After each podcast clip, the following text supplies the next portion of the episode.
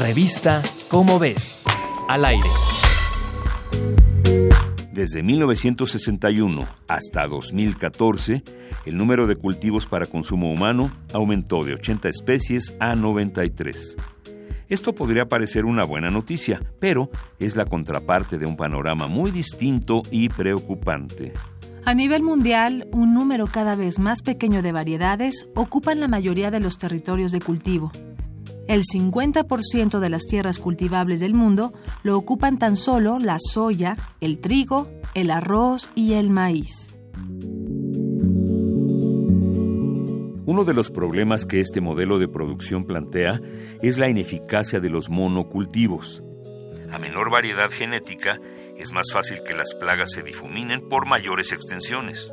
Por ejemplo, en Estados Unidos, la mitad del maíz que se cultiva corresponde tan solo a seis especies de este, cuando en México se reconocen hasta 64 variedades de maíz.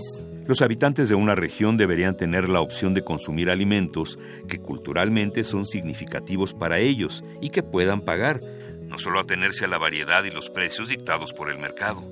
De las mil variedades de plantas y animales que el ser humano ha domesticado en su historia, ahora solo se concentra en una cuarta parte de esa diversidad. Si te interesa conocer más sobre los principales cultivos para el consumo humano, consulta la revista Cómo ves, la publicación mensual de divulgación científica de la UNAM. Revista Cómo ves, al aire.